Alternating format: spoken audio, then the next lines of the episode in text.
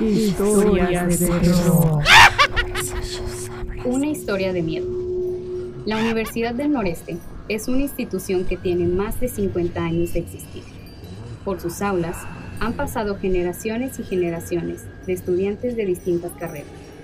Esto ha dejado una estela de energía que se manifiesta en momentos inesperados, sobre todo cuando todo se encuentra en calma. Estas manifestaciones fantasmagóricas se han materializado en los baños del tercer piso, donde en la actualidad se cursan las carreras de educación preescolar, inclusión educativa, entre otras. Se cuenta en los pasillos que hay una niña que se manifiesta justo en ese lugar. En los baños para damas, alumnas han manifestado que entraron al baño y observaron por debajo de la puerta los tenis rosas como de una niña. Esperando recibir una respuesta a la pregunta ¿quién está ahí? En un parpadeo o descuido ya no se encontraba, lo que hizo que las estudiantes salieran corriendo del baño. A partir de ese momento que se divulgó lo sucedido en aquel lugar, los comentarios de que suceden cosas no solo en el piso 3 de la universidad comenzaron a circular por todo el campo. Los guardias confirman que suceden cosas como puertas que se abren y cierran, luces que se apagan y se encienden, también se escucha un teléfono sonar en el área de preparatoria. Lo curioso es que en ese lugar no existe ningún teléfono. Tal vez sean los seres de otros planos dimensionales que se quieren comunicar.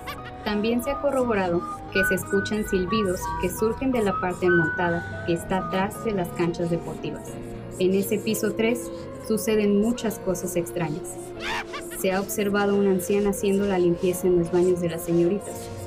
Cuentan que esta anciana se manifiesta justo en el horario de acceso de las estudiantes del área de educación, debido a que unas jóvenes que la observaron reportaron a dirección que una anciana ya muy mayor de edad hacía el aseo de los baños. Lo que obtuvieron de respuesta es que no hay personas mayores que trabajen en esa área. Desde entonces, las estudiantes no asisten solas a esa zona, porque posiblemente la anciana deambula por los pasillos cercanos a los baños de ese escalofriante tercer piso. 50 años de existencia de la universidad son suficientes para crear sus propios mitos. Por eso, lo que la UNE cuenta es que en el área de medicina existe un espacio donde los cuerpos que son utilizados para hacer las prácticas de los futuros médicos son desechados y sepultados en el área montada de la parte trasera de la universidad, de donde frecuentemente los guardias de seguridad son testigos de ver sombras que se mueven, escuchan el viento silbar, mientras una suave brisa arrastra un olor a putrefacción. Justo a las 3 de la mañana, cuando la ciudad duerme, sus almas despiertan y deambulan en busca de la paz y el descanso eterno que aún están muy lejos de encontrar. Por eso, a partir de ahora, tendrás cuidado de visitar la parte trasera de la universidad, donde se presume que existe un cementerio clandestino, o por lo menos eso es lo que en se cuenta.